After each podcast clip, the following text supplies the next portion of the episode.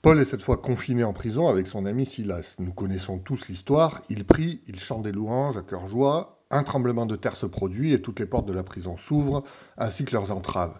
Ce qui est interpellant dans cette histoire, c'est l'attitude du geôlier.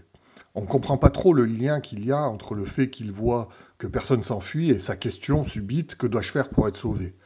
Ici, à aucun moment, Paul ne lui a parlé du Sauveur.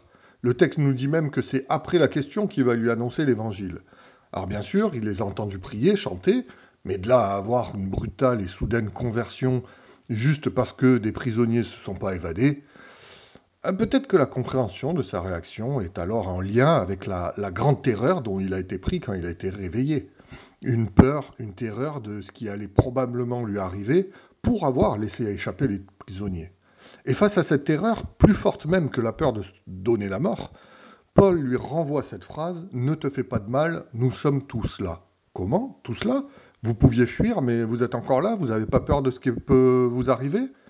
Oui, face à cette terreur de vie, le geôlier rencontre le calme, la sérénité, la paix que donnent à ces hommes leur relation à leur Dieu.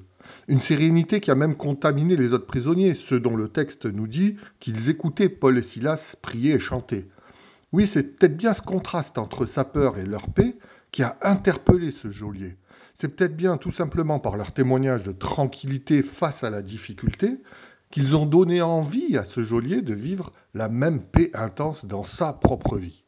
Je lis alors sa question, que faut-il faire que je fasse pour être sauvé, comme un que faut-il que je fasse pour avoir la même paix que vous dans ma vie alors je pense que nous pouvons nous aussi, en ces temps de confinement, en ces temps d'anxiété de vie pour beaucoup, témoigner par notre façon d'être, par une sérénité, un calme, ancré dans la conviction que Dieu est à la barre et qu'il dirige toutes choses vers le temps de son retour et l'établissement de son royaume.